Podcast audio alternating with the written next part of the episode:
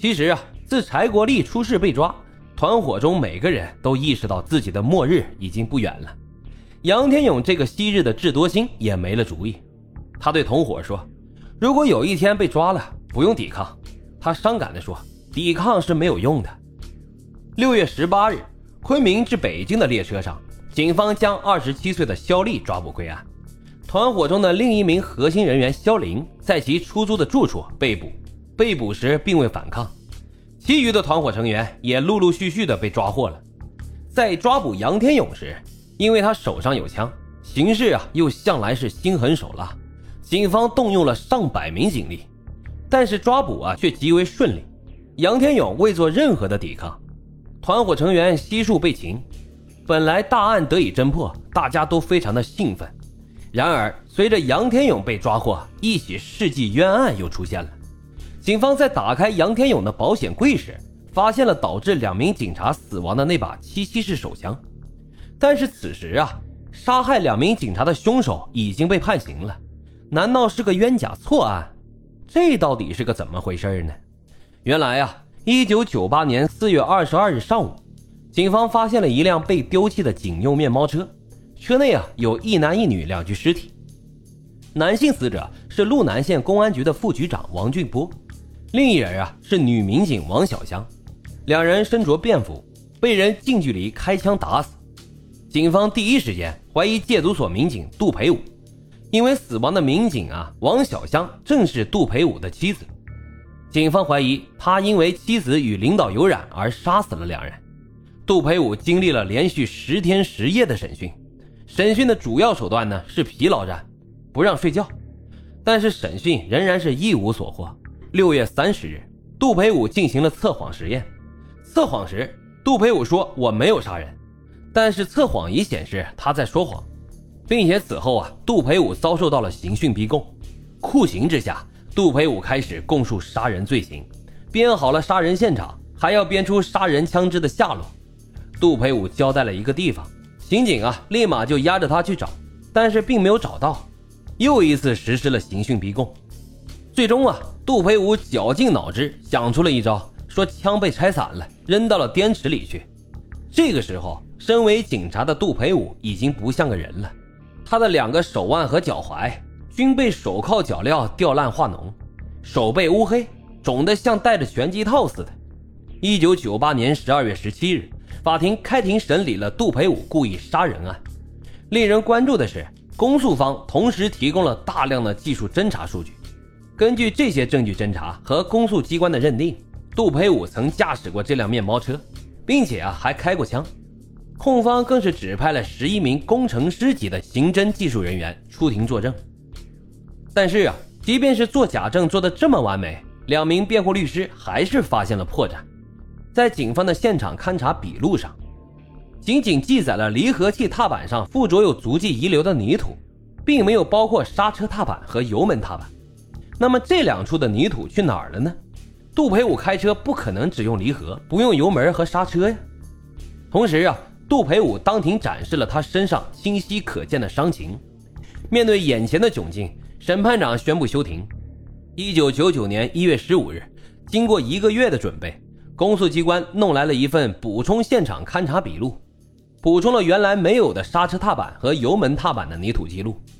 杜培武的辩护人当庭表示，这是严重的违反程序、肆意的创造证据的行为。见此情形，杜培武也说。我有他们刑讯逼供的证据。随后啊，他解开了风衣，从裤子里扯出了一套血迹斑斑的衣服，这是我当时穿在身上被他们打烂的衣服。但是啊，这些证据并没被法官采纳。一九九九年二月五日，一审判处杜培武死刑。但是假的终究是假的，掩盖不了事实。一九九九年十月二十日。云南省高级人民法院以根据本案的具体情节和辩护人所提其他辩护意见有可采纳之处为由，终审改判杜培武死刑，缓期两年执行。这给杜培武最终平反冤案创造了机会。随着杨天勇团伙被抓获，两名警察被杀的凶手也被证实是杨天勇团伙。最终啊，在二零零零年的七月十一日，云南省高级人民法院下达了再审判决。宣告杜培武无罪。二零零一年八月三日，昆明市五华区人民法院以刑讯逼供罪，一审分别判处了昆明市公安局刑侦支队原政委队长有期徒刑一年零九个月，缓刑两年。至此，这起被评为的世纪冤案终于得到了平反。而杨天勇团伙经过审查核实，他们自一九九七年四月至二零零零年五月，先后作案二十五起，其中杀人五起。杀人劫车九起，盗窃机动车九起，共杀死了十九人，其中警察三人，联防队员三人，现役军人一人，杀伤一人。该团伙共盗机动车二十五辆，其中有 V 六三菱车六辆，奔驰五三二零型一辆，尼桑公爵一辆，总价值人民币三百七十多万元。二零零零年十月二十五日。以杨天勇为首的七名主要成员全部被判处死刑。十一月十七日，七名主犯被执行了枪决。好的，今天的案子就为大家讲到这里，接下来我们进入到互动环节。听友幺五幺五说，我听过很多这种类型的书，所以我就特别的挑剔，找了好久啊都没找到喜欢的，偶然间就发现了这本书，抱着试试看的态度听的。结果啊，彻底的爱上了这本书。朱波波讲的很好，而且很带感。最重要的是原创，一定要支持。感谢幺五幺五对老白的支持，您的鼓励呀，主播一定会铭记在心。毛毛虫说讲的挺好，就是语速稍微有点快了。语速这个问题呀，前面我也讲过。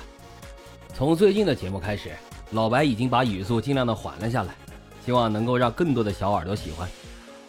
永远的华妃说：“什么福利都不要，就要你多更新就好。”你看看，你看看人家，多么忠实无私的粉丝啊！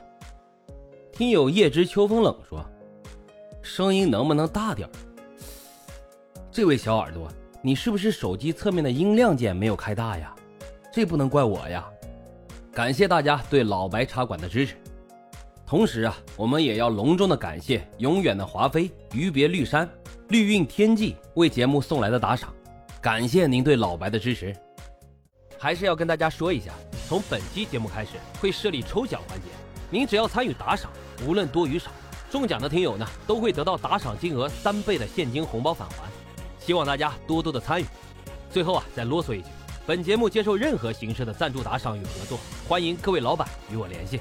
好了，破解犯案动机，解剖人性善恶。感谢收听老白茶馆，我们下集见。